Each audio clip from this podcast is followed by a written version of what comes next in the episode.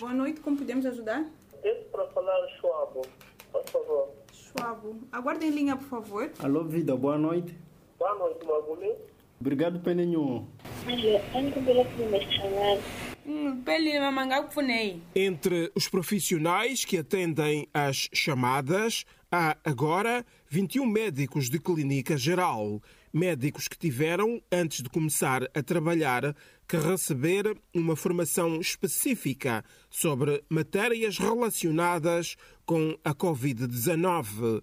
É o caso de Arsénia Chambiço, 25 anos, finalista do curso de medicina. As ligações que nós recebemos maioritariamente são de populações que residem em distritos longínquos, principalmente nas regiões de centro e norte do país. Por dia, cada um dos profissionais chega a atender uma média de 50 a 60 chamadas telefónicas. Yara Inocência, 24 anos, é outra finalista do curso de Medicina Geral que está a trabalhar no atendimento das chamadas.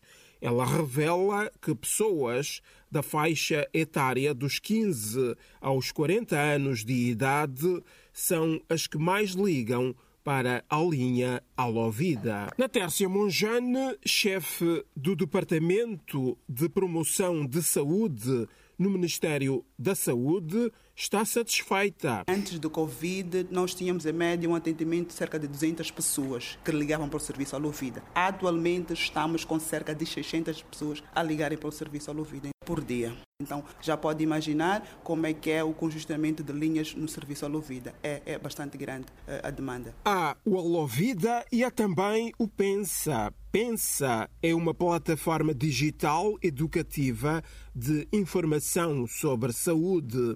É gratuita e pode ser acedida, bastando para isso discar asterisco 660 cardinal de Maputo para a Voz da América, falou Francisco Júnior.